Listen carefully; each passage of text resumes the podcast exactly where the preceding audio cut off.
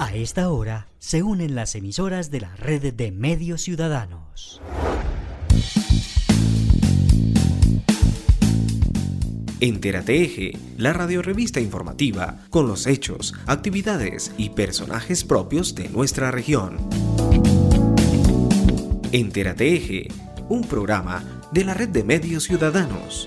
Hola, ¿qué tal? ¿Cómo están? ¿Cómo les va? Qué gusto saludarlos, un placer estar de nuevo con ustedes aquí, bien cumplidos como cada semana.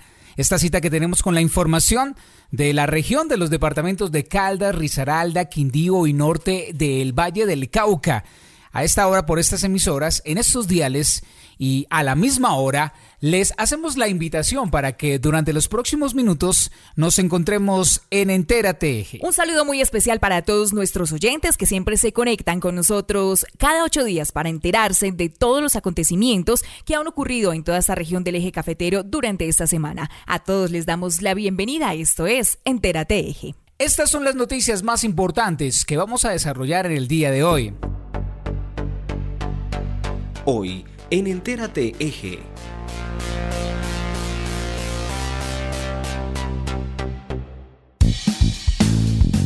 Fin de semana de elecciones. En Caldas las autoridades tienen todo listo. Manizales tendrá policía y autoridades de civil listas para vigilar y prevenir delitos electorales. El ejército vigilará toda la región para dar más tranquilidad. Risaralda y su capital contarán con el esquema necesario para brindar tranquilidad a los votantes. En todo el eje cafetero rigen los decretos que prohíben consumo de licor y transporte de gas o escombros. Quindío apunta a que en todo el departamento y su capital las elecciones transcurran en paz. Medimas una EPS sin remedio, dice el superintendente de salud. En Caldas son muchas las deudas que deja esta EPS. Autoridades insisten en la importancia de la vacunación contra el COVID-19. Se dio apertura a las inscripciones para participar en el Festival Mangostino de Oro, que se realizará en Mariquita, Tolima. Y como cada semana las noticias del gremio cafetero, lo que pasa en los municipios en las voces de nuestros colaboradores Actualidad en Entérate Eje.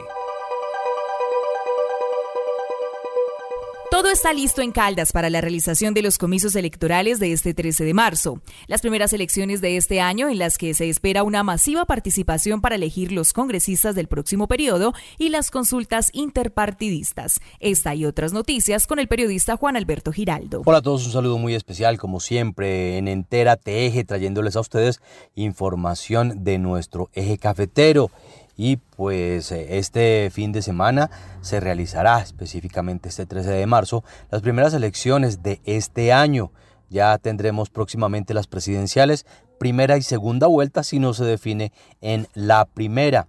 En esta se elegirá el Congreso de la República y las autoridades en el eje cafetero tienen todo dispuesto para su realización en cada uno de los puntos de votación, lo dispuesto por las autoridades con el objetivo de poder cumplir con este propósito y que los colombianos pues salgan a votar. John Jairo Castaño, secretario de Gobierno del Departamento de Caldas. Sí, precisamente en el marco del decreto 318 del 5 de marzo del año 2022, el Gobierno Nacional ha proferido unas medidas para la conservación del orden público en lo que serán las elecciones del 13 de marzo del año que avanza. Eh, fundamentalmente están establecidos dos asuntos de interés.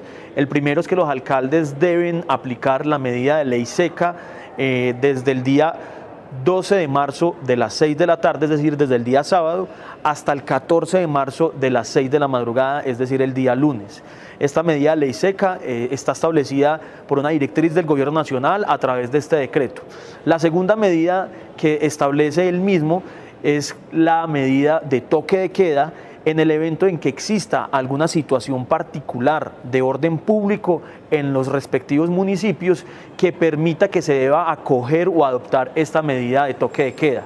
Desde el gobierno departamental es importante que le demos aplicabilidad a este decreto 318 del 5 de marzo del año 2022 en donde fundamentalmente se le dan las, facultades a los alcaldes municipales para que tomen estas decisiones en el sentido de mantener y conservar el orden público en el departamento para garantizar unas elecciones al Congreso de la República sin ningún tipo de contratiempo, sin ningún tipo de situación que vaya a meritar alguna complejidad en materia de orden público.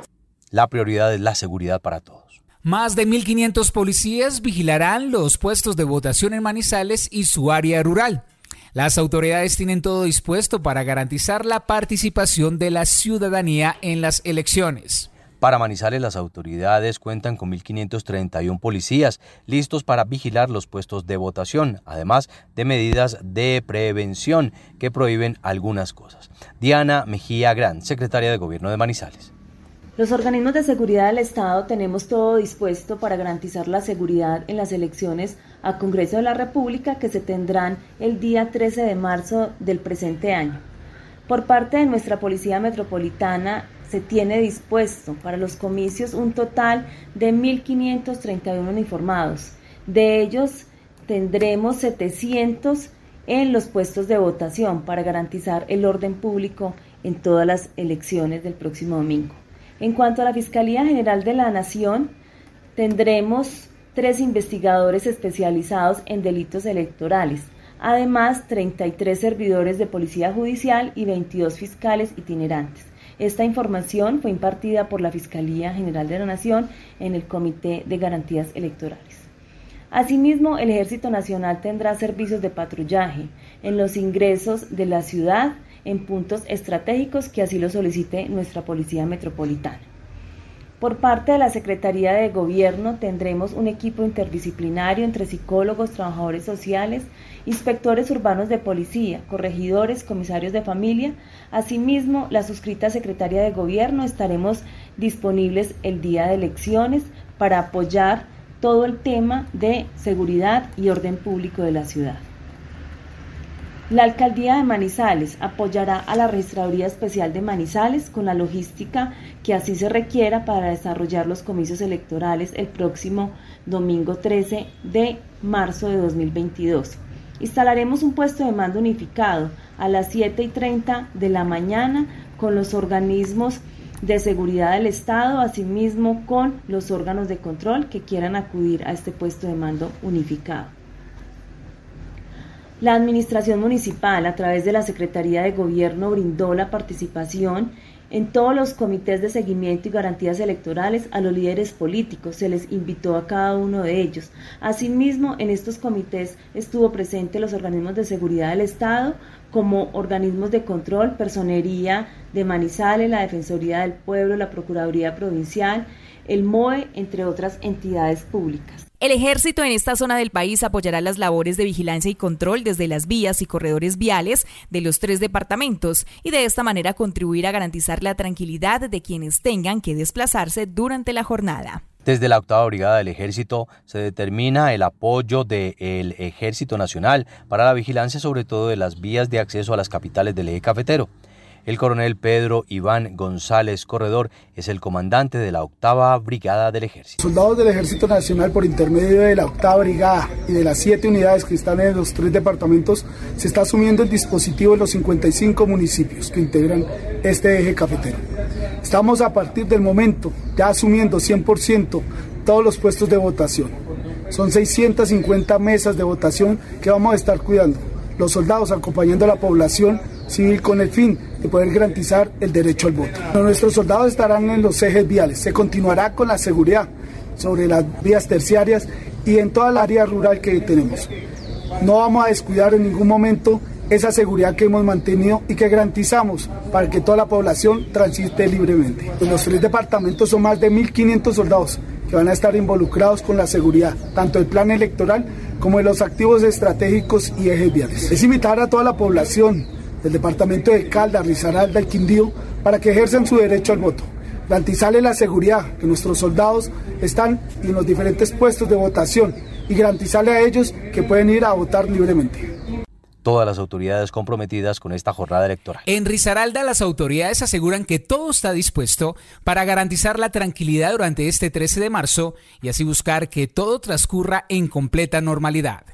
El secretario de Gobierno de Risaralda igualmente da un parte de tranquilidad y aunque existen riesgos de fraude electoral en varios municipios del el país, desde aquí se da un parte de tranquilidad. Israel Londoño, secretario de Gobierno de Risaralda. Bueno, parte positivo muy importante. Tenemos plena tranquilidad en Risaralda. Hoy, eh, a cuatro días de esta eh, celebración de las elecciones de Congreso y consulta popular para presidencia de la República de los diferentes partidos que se inscribieron. Los 199 puestos tienen cubrimiento de la autoridad, policía y ejército, tanto puestos rurales como urbanos. Y tenemos una registraduría dinámica que nos puede asegurar que no va a haber ningún tipo de riesgo electoral en el sentido de fraude o de cualquier tipo de situación exógena. Estamos atentos simplemente a que los jurados de votación, los testigos electorales y todas las personas de logística empiecen a laborar el domingo a las 8 de la mañana hasta las 4 de la tarde y Dios quiera que haya una jornada pacífica no solo en Risaralda sino en todo el país. Asimismo, el registrador delegado para el departamento de Risaralda invita a que todas las personas salgan a participar de esta jornada y depositen su voto. Bueno, muy importante que hoy se ha desarrollado este comité eh, encabezado por el señor secretario de gobierno de Risaralda, pues todas las autoridades concurrieron, eh, también estuvieron representantes de los partidos políticos. Presentamos el informe de cómo se ha desarrollado el proceso hasta ahora.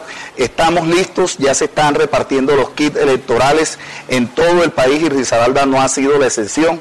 Eh, pues, ¿qué podemos decir? hacer un llamado a todos los, los para que acudan masivamente este 13 de marzo a votar, que antes de salir verifiquen cuál es su puesto de votación, entren a la plataforma de la registraduría, eh, vean cuál es su puesto de votación, lleven la cédula de ciudadanía o pueden llevar también la cédula digital en el celular y ejerzan su derecho en paz. Igualmente en el Quindío esperan que todas las medidas tomadas sirvan para motivar a que las personas salgan a ejercer su derecho al voto y que cuando salgan de sus casas sepan muy bien su puesto de votación y su mesa designada. En lo que hace referencia al departamento del Quindío está todo dispuesto de la misma manera para garantizar el proceso electoral y así hacer el llamado para que durante la jornada pues todas las personas habilitadas para votar puedan salir a ejercer su derecho. Magda Inés Montoya, secretaria del Interior del Quindío. Acabamos de terminar la cuarta comisión de seguimiento electoral. Hemos venido haciendo un trabajo muy juicioso para prepararnos para los próximos comicios que de Congreso que se celebrarán el próximo 13 de marzo. Esto en concordancia de mirar todas las necesidades, todas las alternativas y todos los riesgos que pueda sufrir el departamento en materia electoral y en el transcurso de los comicios. Esto lo hemos hecho en colaboración armónica al Consejo Nacional Electoral, a la Registraduría del Estado Civil, eh, con el fin de eh, trabajar en materia de riesgos, operatividad y todo lo que pueda alterar el ejercicio democrático.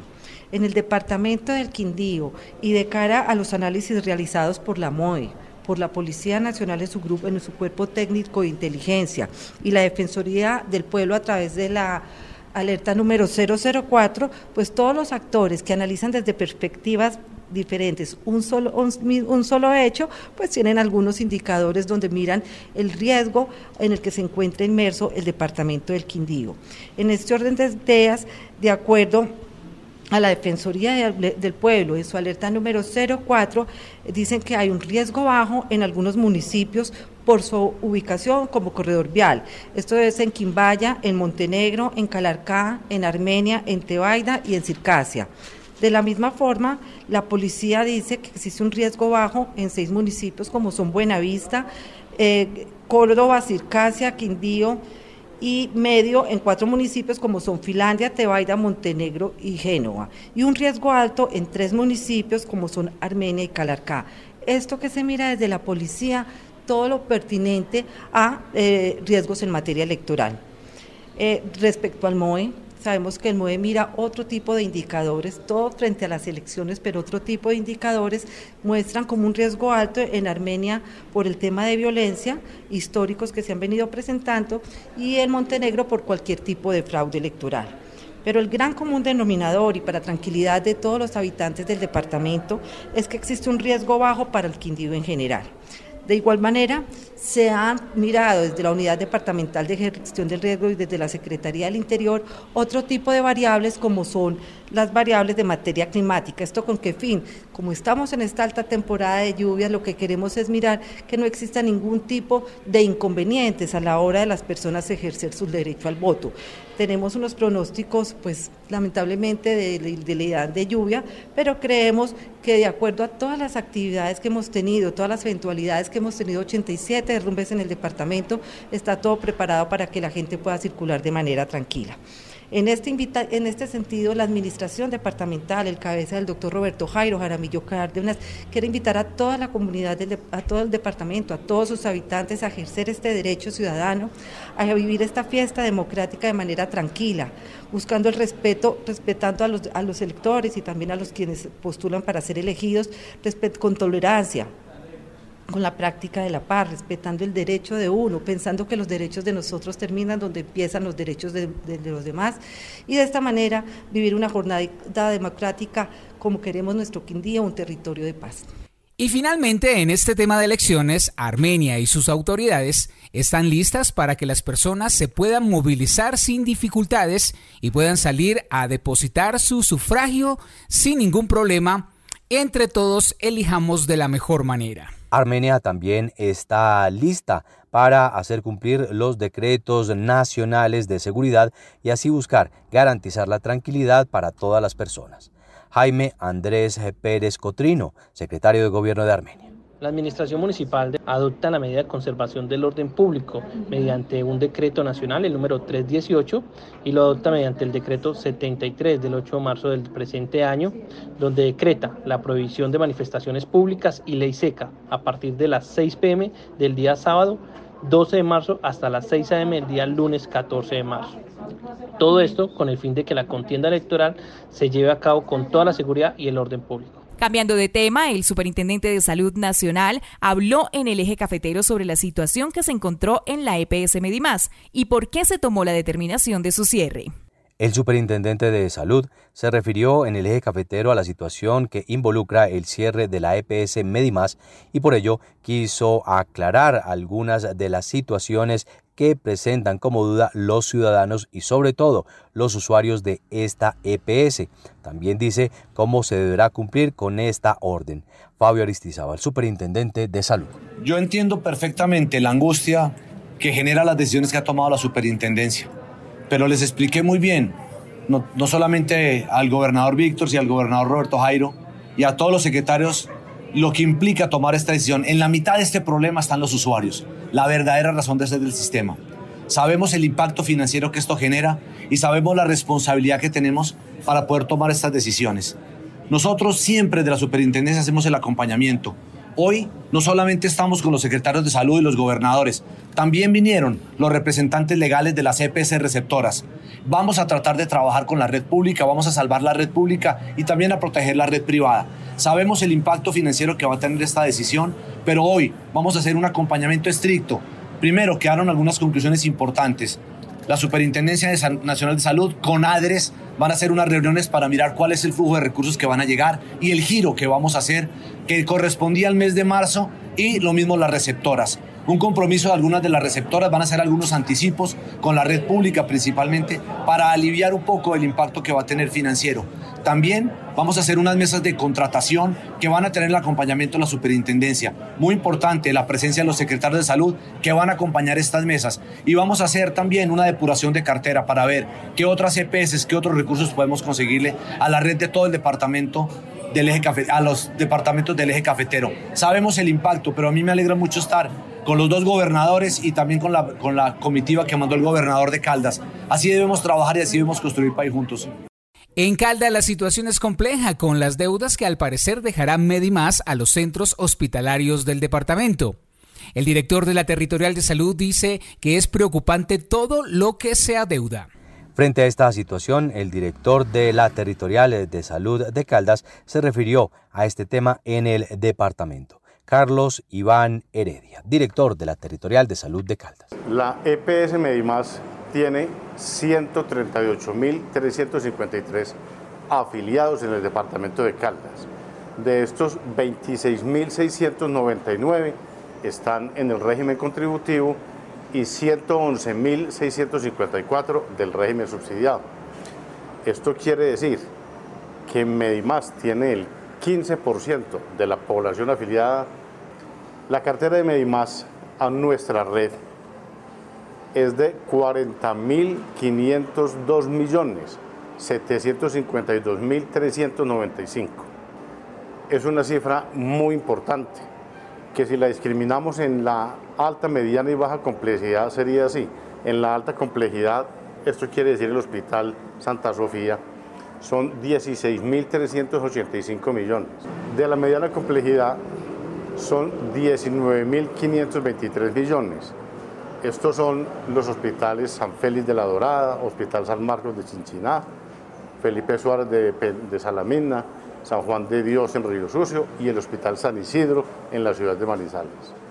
Y a la baja complejidad, Medimás le debe 4.595 millones, que son los, las ESES de cada uno de los municipios. Vale la pena decir que Medimás tiene presencia en 20 municipios del departamento de Cali. Esta fue una decisión tomada con planeación previo por parte de la Superintendencia de Salud. Ya existe un plan de acción para migrar estos afiliados a otras EPS, que son las EPS receptoras. Nosotros como ente rector de la salud en Caldas seremos vigilantes de que se haga de una forma expedita y que la totalidad de los afiliados queden vinculados a esa nueva EPS receptora.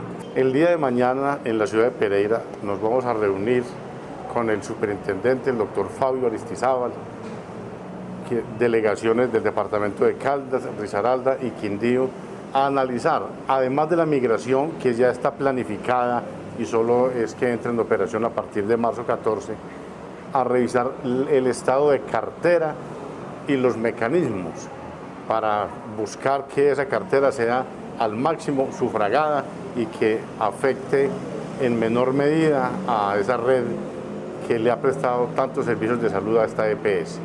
La superintendencia expide un listado de EPS receptoras a donde migran todos estos afiliados. Expide el listado de las EPS receptoras de estos 138 mil afiliados. Esos afiliados tienen 90 días para evaluar si satisface sus necesidades y si está a bien quedarse con esta EPS. Después de estos 90 días, ellos ya pueden seleccionar la EPS de su preferencia. Desde Manizales, las autoridades de salud hacen un llamado para que las personas sigan acudiendo a los puestos de vacunación contra la COVID-19. Dicen que es muy importante seguir creciendo en número de vacunados y así evitar la aparición de nuevas cepas. En Manizales invitan a seguirse vacunando para poder entre todos tratar de erradicar esta pandemia, la cual ya estaba pensándose desde las autoridades de salud en eh, denominarla como endemia, lo que significa que debemos convivir con la enfermedad y cuidarnos de ella de una manera mucho más eh, coloquial, mucho más particular, ya que esta se convierte en una enfermedad estacionaria. Lady Lisbeth Moreno Mesa jefe de la Unidad de Salud Pública de la Secretaría de Salud de Manizales. La Secretaría de Salud Pública de Manizales invita a la comunidad en general a mantener activo su proceso de vacunación contra la COVID-19. Disponemos de diferentes puntos de vacunación ubicados en los diferentes sectores de la ciudad para que usted inicie su esquema de vacunación, se aplique su segunda dosis o su dosis de refuerzo.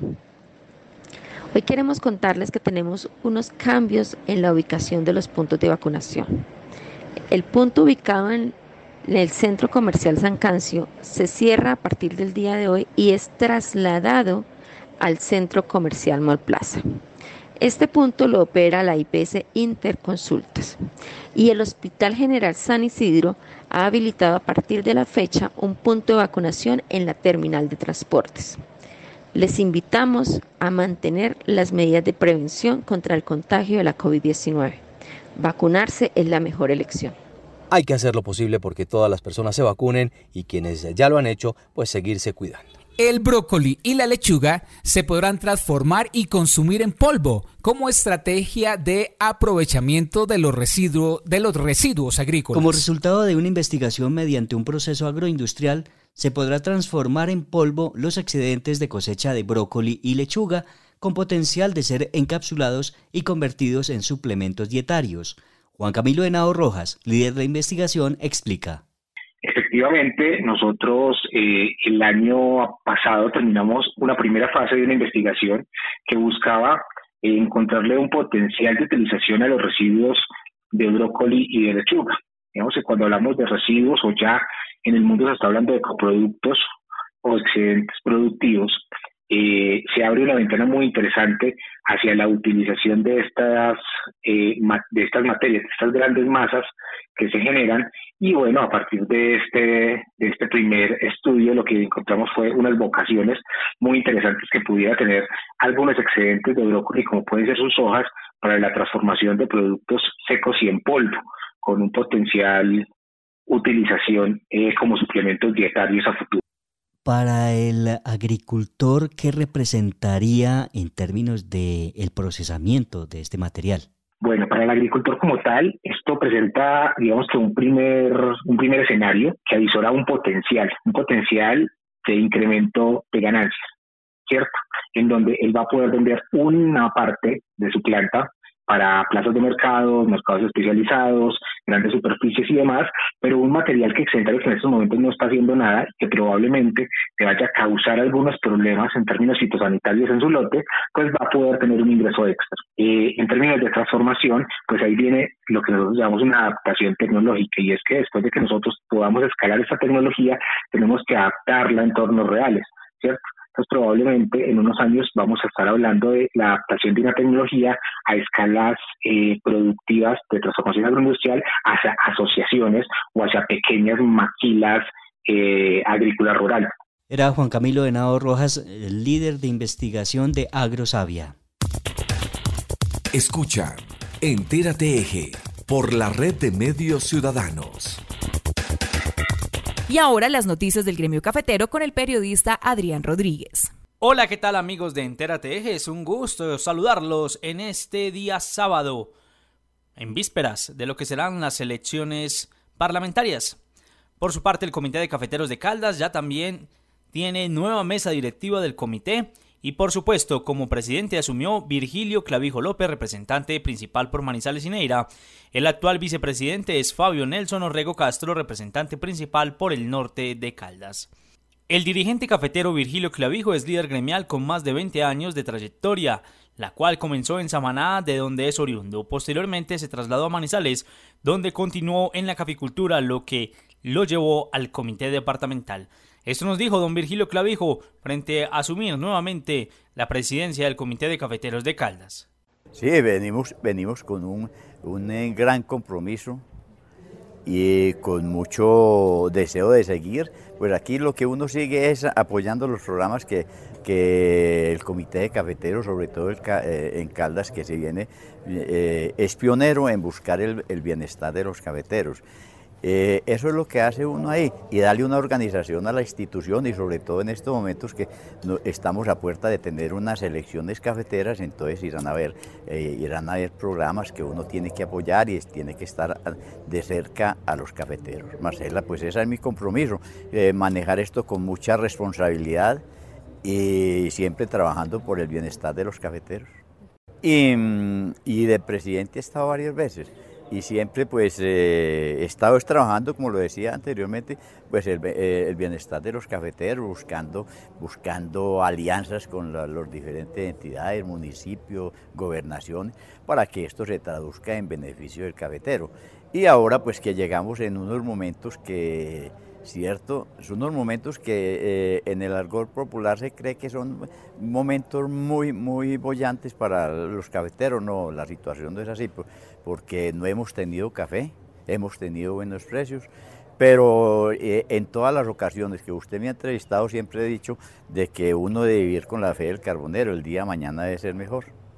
Que sigamos con optimismo, que lo que ellos tienen y que tienen que valorar que tienen una institución, una institución que está presta a, oírlos y que cualquier inquietud que ellos tengan, pues que no, le, no escatimen momento, bien sea para aquí en el comité departamental o a nivel de federación. De esta manera se renueva la mesa directiva del Comité de Cafeteros de Caldas y por supuesto se tendrán las elecciones cafeteras en el segundo semestre del año. Este fue un informe de Jorge Adrián Rodríguez Ospina para Entera TG. Que la pasen bien y recuerden consumir un delicioso café con su familia, amigos y por supuesto seres queridos. Hay mucha más información para compartir con ustedes. Regresamos después de estos mensajes importantes en Entera TG. Por la red de medios ciudadanos, escuchan Entérate Eje.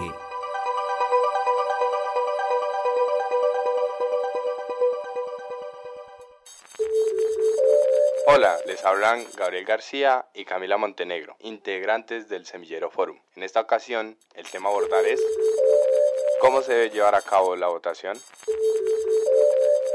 Este domingo, 13 de marzo, se llevarán a cabo las votaciones para realizar tres elecciones. A los candidatos para el Senado, a los candidatos para la Cámara y la votación por la consulta de precandidatos presidenciales. Así, el jurado de votación pasará a cada persona dos tarjetones para elección de congresistas y usted debe solicitar el tarjetón de la consulta. Son tres las consultas, una del Pacto Histórico, otra de la Coalición de la Esperanza y otra del Equipo por Colombia. Cuando soliciten el tarjetón, deberán especificar cuál de estas tres opciones es en la que les interesa participar, pues solo podrán participar en una de ellas. En el caso de las elecciones al Congreso, tendrán dos opciones. Una en la que aparece solo el logo del partido. Esa se entiende lista cerrada. Para votar, basta con marcar con una X en el logo del partido o en el recuadro que contiene ese logo. Y otra opción será la que aparece el logo del partido y números a su lado. Esa se entiende como lista preferente. Si se quiere votar por una persona determinada, deberá recordarse el número y marcar con una X sobre el número que le interesa marcar. Si se votan, llega a ser caso, por dos números del mismo partido, ese voto también será válido y sumará al partido que usted marcó. Sin embargo, lo ideal es que se marque solo a un candidato a un partido. Por otra parte, su voto será nulo cuando se marca la casilla de un candidato y adicionalmente la del voto en blanco, y cuando no defina de manera clara su intención de voto, y se tachen varios candidatos a la vez de distintos partidos políticos. Sin embargo, si usted cree haberse equivocado al momento de votar, puede pedir a los jurados que anulen el tarjetón y le entreguen uno nuevo. Al terminar, deberá regresar a la mesa de votación y depositar su tarjetón en la urna dispuesta. Gracias por escuchar Derecho para Todos. El Hospital Santa Sofía sobresale en transparencia. Entre 4.943 entidades, incluidas gobernaciones, alcaldías, empresas sociales del Estado y muchas más, somos la tercera institución mejor calificada en esta dimensión por el Departamento Administrativo de la Función Pública. Hospital Santa Sofía, orgullosamente público y universitario para todos. El sistema de alumbrado público de Manizales es un patrimonio de todos. Protegerlo y velar porque su infraestructura esté en buen estado debe ser compromiso de cada uno de nosotros. Los invitamos a denunciar y reportar los daños, robos o anomalías en las luminarias de tu barrio escribiéndonos al WhatsApp 350-405-3493 o puedes contactarnos a las líneas 889-1020 y 889-1030. Por una Manizales más grande en Imbama iluminamos y proyectamos tu futuro. Estamos comprometidos con el bienestar de todos nuestros suscriptores. Por eso aplicamos la última tecnología para llevar agua de la mejor calidad a los 20 municipios, tres corregimientos y un centro poblado del departamento. De esta forma aportamos al desarrollo y mejoramos la calidad de vida de todos los caldenses. En Pocaldas, construyendo juntos tu bienestar.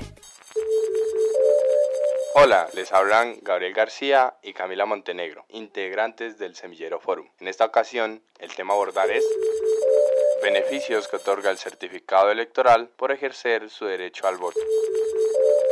La importancia del derecho al voto reside en que es una de nuestras libertades más relevantes como individuos. Además, garantiza que tenemos voz, la cual queremos que se escuche. Es por eso que este domingo 13 de marzo es una gran oportunidad de participar y expresar nuestros deseos a través del voto, no solo como una responsabilidad política, cívica y comunitaria para el país, sino también para recibir beneficios personales a los cuales se puede acceder con el certificado de votación y son los siguientes una preferencia en el caso de obtener un empate en los resultados de los exámenes para el ingreso a universidades, sean públicas o privadas.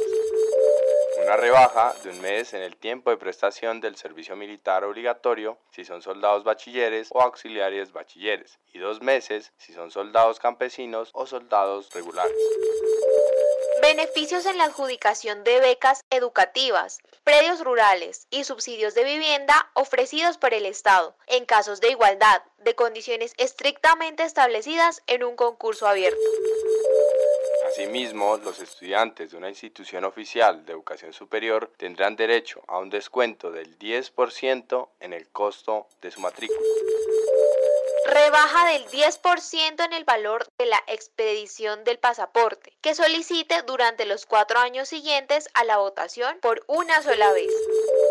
Descuento del 10% del valor en el trámite inicial y expedición de duplicados de la libreta militar, duplicados de la cédula de ciudadanía y derecho a media jornada de descanso compensatorio remunerado por el tiempo que utilice para sufragar.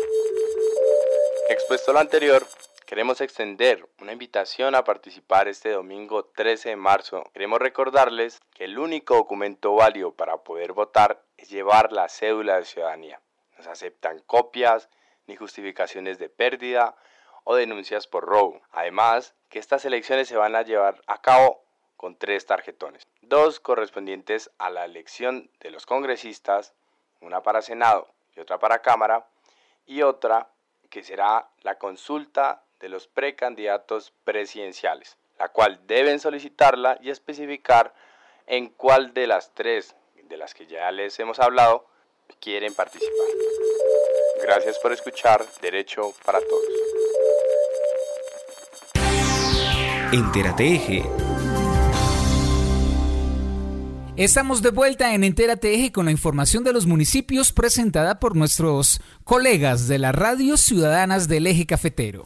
Así es, iniciamos por Aguadas con la periodista Olga Cecilia Franco. Muchas son las campañas que viene implementando la Policía Nacional Estación Aguadas para luchar contra los diferentes flagelos que se presentan en el municipio. Uno de ellos tiene que ver con el tráfico de sustancias. Hablamos con el intendente Alexander Gallego y le preguntamos sobre las actividades y controles que se vienen realizando desde esta dependencia para ayudar a la prevención y minimizar de esta manera el riesgo de consumo en la población juvenil. Mismo tiempo, dio a conocer la línea segura contra el microtráfico 316-480-7875. En este momento, eh, como en todos los municipios, estamos sufriendo sobre el flagelo de lo que es el tráfico de sustancias estupefacientes. Para conocimiento de todos, se están realizando labores de vigilancia, control, prevención, en aras de minimizar el riesgo de consumo más que todo en la población juvenil, población de niños, niñas, adolescentes, se han desarrollado diferentes estrategias. Para mí es un placer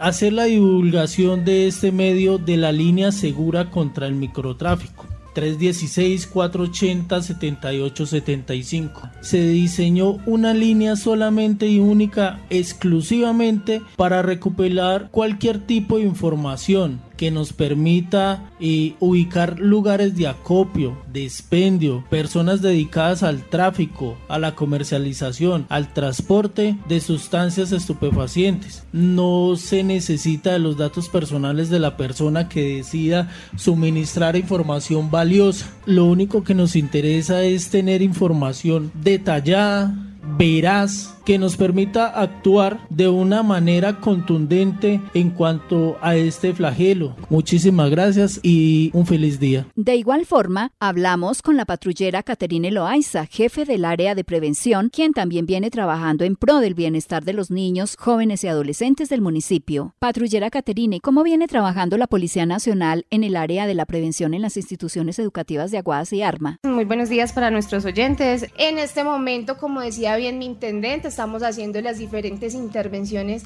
en las instituciones educativas, tanto del corregimiento de Arma como del municipio de Aguadas. Estamos en pro del bienestar de nuestros niños, niñas y adolescentes, de la mano con Infancia, Adolescencia y Comisaría de Familia. Y algo que yo mucho les digo a los padres en la escuela de padres es que la educación y la responsabilidad que tenemos en los niños no solamente es de los docentes, muchos padres se desentienden porque llevan a los niños al colegio, a la escuela y se lo dejan con total responsabilidad a los docentes para que ellos hagan lo pertinente. Obviamente dentro del plantel educativo los docentes son los responsables de los niños, pero de puertas para afuera, en la casa, en la calle, los padres de familia también tienen que estar pendientes de sus niños. No revisemos solamente la mochila de nuestros niños, hay que revisarles la cabecita, hay que revisarles el corazón. ¿A qué me refiero a esto? Hay que estar pendientes con quién están nuestros niños, con qué amiguitos se juntan, con quién comparten eh, el recreo, con quién salen en sus horas libres, eh, si es un niño pues de buena procedencia, qué buenas amistades tiene. Entonces, la recomendación no solamente es a revisarle los cuadernos si tiene o no tiene tareas, es de revisarles también su vida personal, cómo se están comportando, de tener una plena confianza con nuestros niños.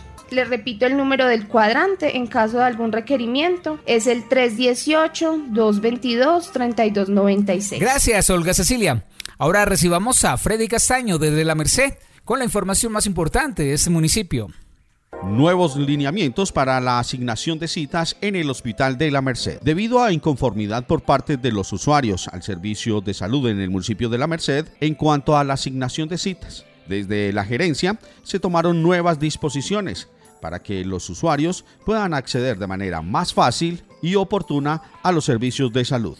La gerente de la empresa social del Estado Hospital La Merced, Mónica Borges, nos explica cómo es el nuevo mecanismo para la asignación de citas. Nos reunimos todo el equipo de la ESI Hospital La Merced a verificar este tema y hemos, eh, digamos, organizado de manera de que toda nuestra población, tanto del área urbana como rural, pueda acceder oportunamente a los servicios de salud. Entonces, los días miércoles y viernes se van a asignar solamente para las personas de vereda, vía telefónica, o sea, las personas que necesiten una cita de las veredas, se les va a asignar vía telefónica en el número 314-747-5031. Se lo repito nuevamente para que ustedes lo difundan con sus vecinos, con su comunidad. 314-747-5031 para las personas de las veredas, días miércoles y viernes, vía telefónica. Ese día no se asignarán citas para las personas de la cabecera municipal, es decir, la Merced. Los días martes se van a asignar citas de manera presencial. Ese día no se contestará el teléfono porque ese día se darán las citas de la cabecera municipal de la Merced y los días jueves y sábados se van a asignar de forma telefónica también para la Merced. Listo, entonces para el municipio de la Merced, la cabecera municipal, tenemos tres días. Uno de ellos es presencial, en donde pueden ir al hospital, hacer la fila. Si de pronto los días jueves y sábados no se ha podido comunicar, entonces asistir de manera presencial el día martes. Lo mismo, la asignación de citas se hará de 7 de la mañana a 7 y 30 en el mismo número de teléfono 314-747-5031. Recordemos que actualmente el Hospital de la Merced cuenta con tres médicos y la capacidad de asignación de citas es de 60 diarias. Y ahora las noticias del occidente próspero preparadas por el periodista John Mario Agudelo. En Risaralda Caldas, 15 familias se encuentran en riesgo por deslizamiento en el sector conocido como el Paso del Pollo. Desde allí, Joana Gallo Vélez, una de las afectadas, nos cuenta qué sucede. Mira, el sector se llama Paso del Pollo o Salida en Serma, así lo conocen pues así en todo el pueblo. Mm, aproximadamente somos de 14 a 15 familias, 15 para ser más exactos. Y no, pues muy triste, muy triste estamos en la situación porque de verdad llevamos con esa problemática hace muchísimos años y apenas ahorita que ven las grietas más grandes y que se ven un derrumbe donde hubo eh, muertes, entonces ahorita si quieren meter mano acá cuando han pasado cantidad de alcaldes y lo único que hacen es omitir. Entonces, para ellos cubrirse en salud, lo único que dicen es eh, necesitamos que evacúen y la verdad para nosotros es muy complicado porque si una o dos familias tienen para dónde irse, en el resto queda en el limbo. Que si teníamos para dónde irnos esta noche, que entonces que nos fuéramos, pero que necesitaban que desocupáramos mañana. Y pues es lo único que dan, ¿cierto? Eh, ellos dicen que sería algo temporal, algo temporal, pero después de que uno desaloje las casas, obviamente ya no lo vuelven a dejar uno reubicar. Mm, ellos eh, hablan de un subsidio de casa, pero eso no es de mañana ni pasado mañana. Eso es de mucho tiempo, entonces quedaríamos nosotras como familias damnificadas en un limbo. Es que nosotros estamos dispuestos, pero a que nos reubiquen, o sea, que sea un subsidio de vivienda, no de arrendamiento, porque ellos pueden pagar uno o dos meses o hasta tres, pero ya la cuarta no, porque somos 15 familias damnificadas.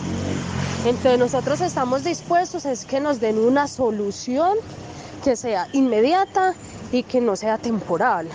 Un subsidio de vivienda, a eso estamos nosotros dispuestos porque la verdad ya después de uno o dos meses, ya entonces cómo vamos a quedar nosotros si no tenemos cómo pagar un arriendo. Por su parte, el alcalde de Risaralda, Juan Carlos Cortés Bermúdez, e integrantes del Comité de Gestión del Riesgo evaluaron la situación. Ese convenio se celebró, se suscribió aproximadamente por 220 millones de pesos y pues eh, dentro de un comité de gestión del riesgo que se hizo hace algunos días, pues se dijo, la idea es poder impactar primero lo más urgente y siquiera unos dos o tres o cuatro puntos que se sepa que requieren urgentemente la intervención, aunque sabemos que los puntos que se requieren intervenir en Risaralda son demasiados.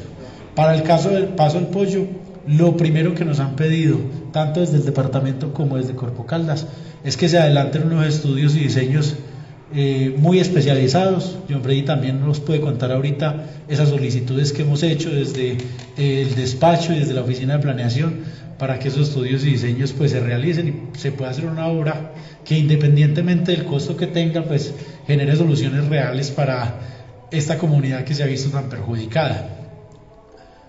Lo que se me informaba, porque pues no soy especialista ni en presupuestos, ni en cantidades de obra, ni nada de eso, lo que se me informaba en algún momento que yo pregunté qué podíamos hacer para Paso del Pollo con esos 220 millones de pesos, prácticamente era que sería ese presupuesto como hacer unos pañitos de agua tibia para la situación tan compleja que se tiene allí. Por eso quiero pues que me entiendan y que entiendan al Comité de Gestión del Riesgo cuando tenemos hoy un convenio que se va a empezar a ejecutar en los próximos días y que va a ir orientado a atender algunos puntos diferentes a Paso del Pollo. No es que no queramos priorizar la zona, allí pues por lo menos este funcionario no tiene nada en contra de la zona, tengo amigos muy cercanos allí, pero pues uno también se debe basar y esto obedece pues a estrategias y a temas muy ajustados a la realidad y tratando de aterrizar y hacer rendir el recurso lo que más se pueda. En ese sentido, hoy tenemos una calamidad, tenemos una urgencia y tenemos que darle un trato especial todas las entidades e instituciones que tenemos algún grado de responsabilidad con respecto a la situación. Ante la delicada situación presentada en Anserma por causas de las lluvias, la Secretaría de Medio Ambiente de Caldas, en conjunto con autoridades locales y organismos de socorro, realizaron un recorrido por las zonas afectadas. Milena Bautista, que es funcionaria de la Secretaría de Medio Ambiente, nos cuenta el balance al respecto.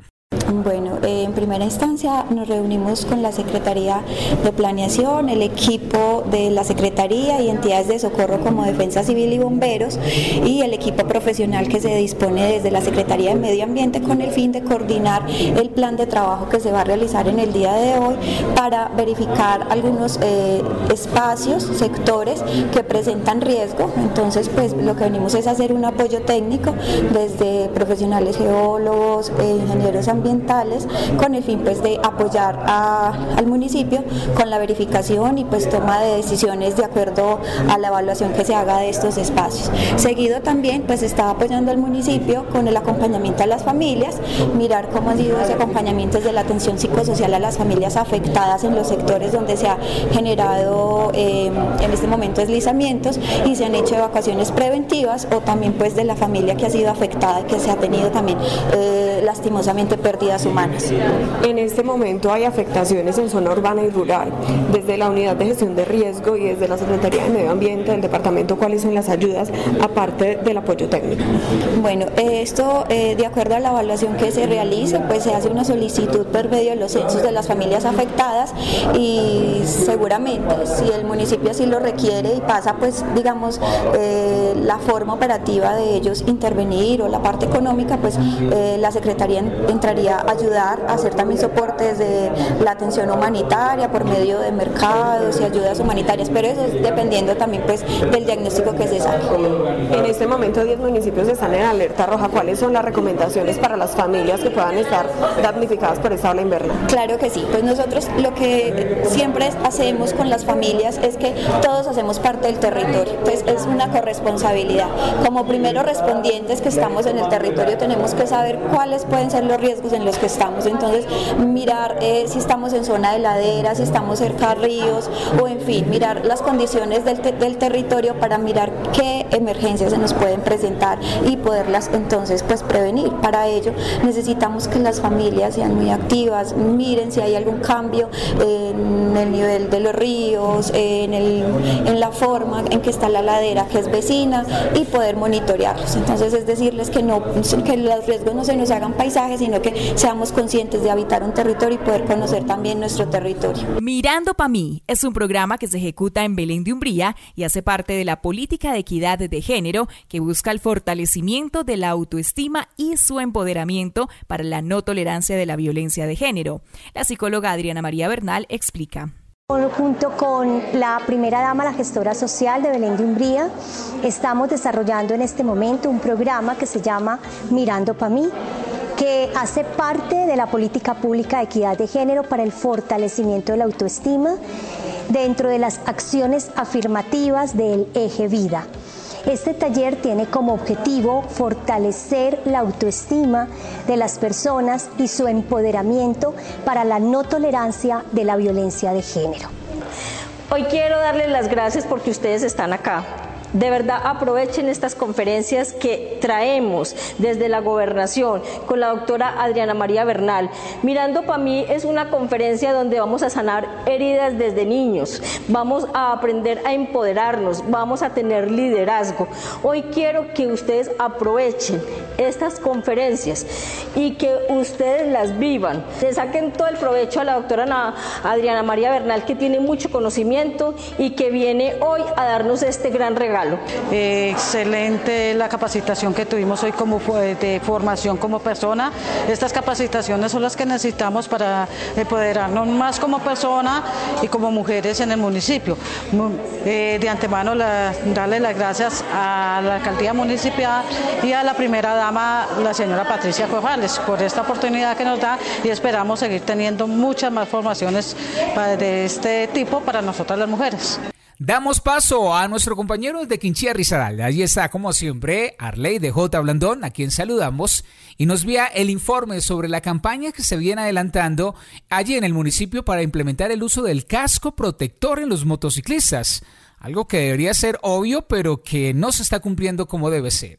El pasado fin de semana, las autoridades locales del municipio de Quinchía y la Secretaría de Gobierno en cabeza de la doctora Luz Miriam Hidárraga llevaron a cabo una actividad de sensibilización acerca de la importancia de tener los implementos a la hora de eh, manejar una moto, como es el casco, y por supuesto también de tener en cuenta, además de tener en cuenta también las señales de tránsito. Hablamos con ella y esto nos contó para Entérate Eje.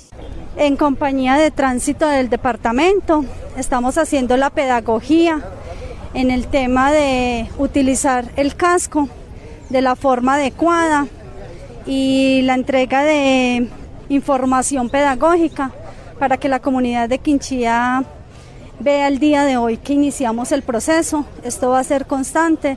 La invitación es que eh, acatemos estas recomendaciones por la vida de cada motorista y de cada persona que en el municipio está transitando.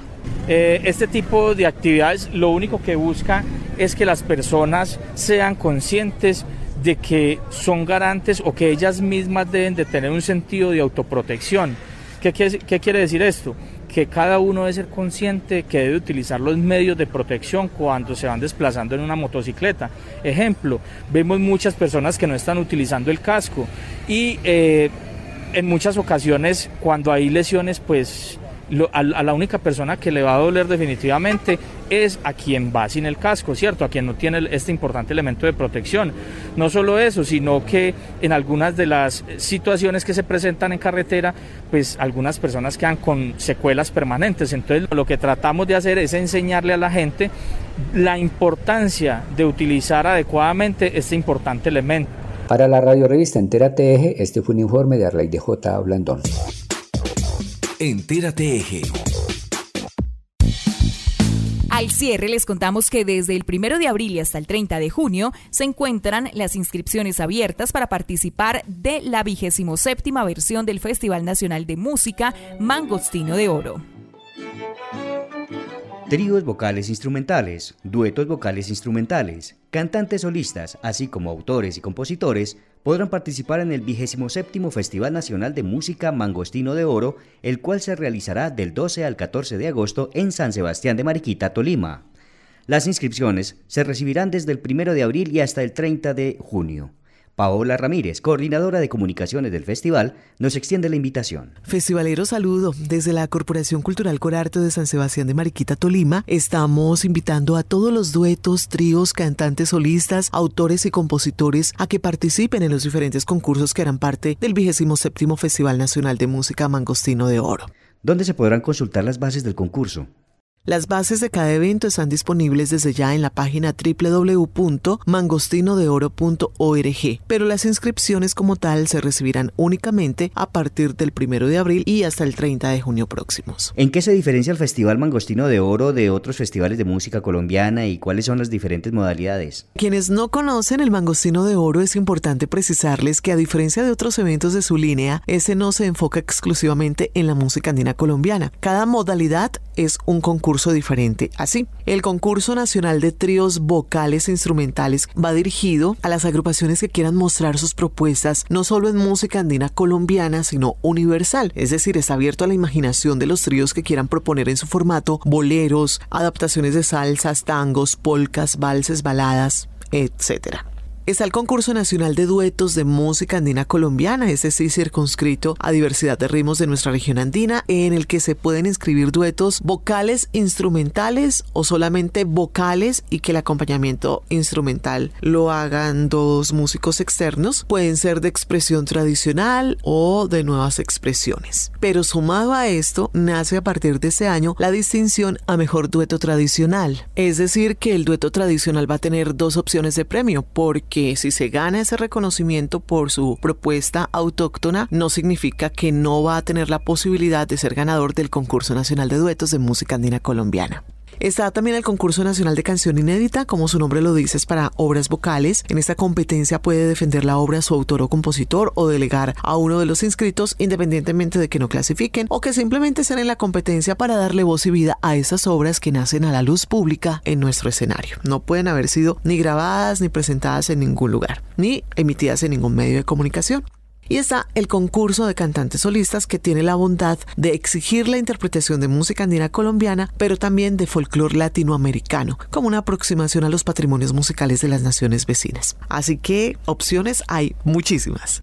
Bueno, una de las grandes novedades es que se ha aumentado algunos de los premios y con estas distinciones nacientes se le ha aumentado al premio Gran Mangostino de Oro, etc. Un festival con mucha diversidad musical en una ciudad referente de la historia de nuestro país. Muchas gracias, Paola.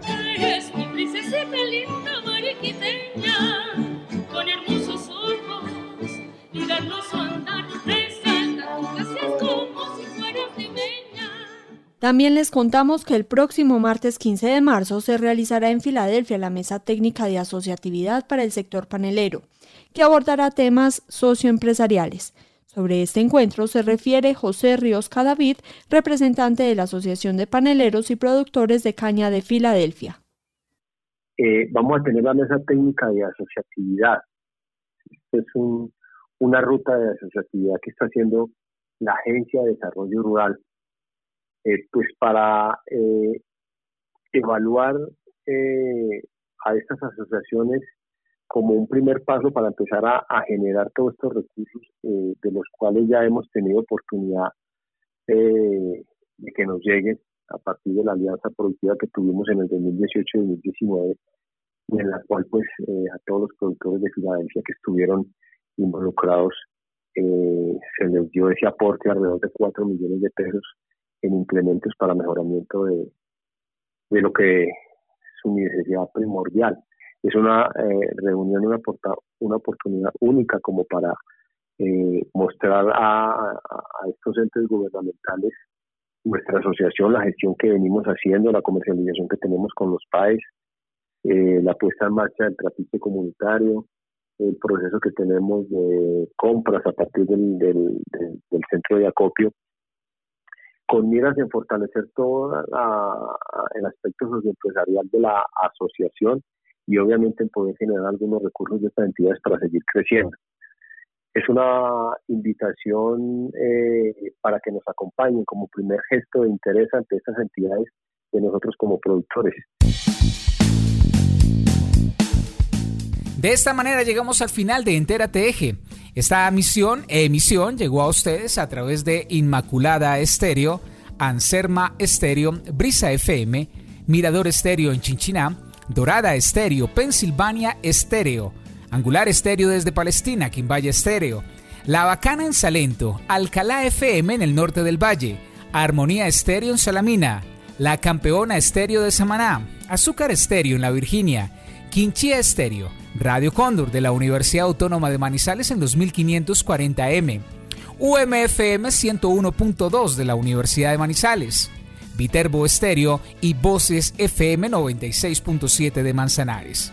Nos pueden escuchar en cualquier momento en las plataformas digitales como Spotify, Anchor, Google Podcasts, también en brisafm.net y en la página inmaculadafm.com. También agradecemos a todo el equipo de producción, Juan Alberto Giraldo, Adrián Rodríguez, Luz Adriana López, Héctor Freddy Castaño, Olga Cecilia Franco, John Mario Agudelo, Arley de J. Blandón, Fernelo Campo Múnera y la dirección de John Jairo Herrera Sánchez. Estuvimos con ustedes en la presentación Héctor Castro y quien les habla Adriana Ramírez. Enterateje es una producción de la agencia Mix Medios para la red de medios ciudadanos. Los esperamos como siempre con mucha más información desde la próxima semana. Entérate Eje, la radiorevista informativa con los hechos, actividades y personajes propios de nuestra región. Entérate Eje, un programa de la red de medios ciudadanos.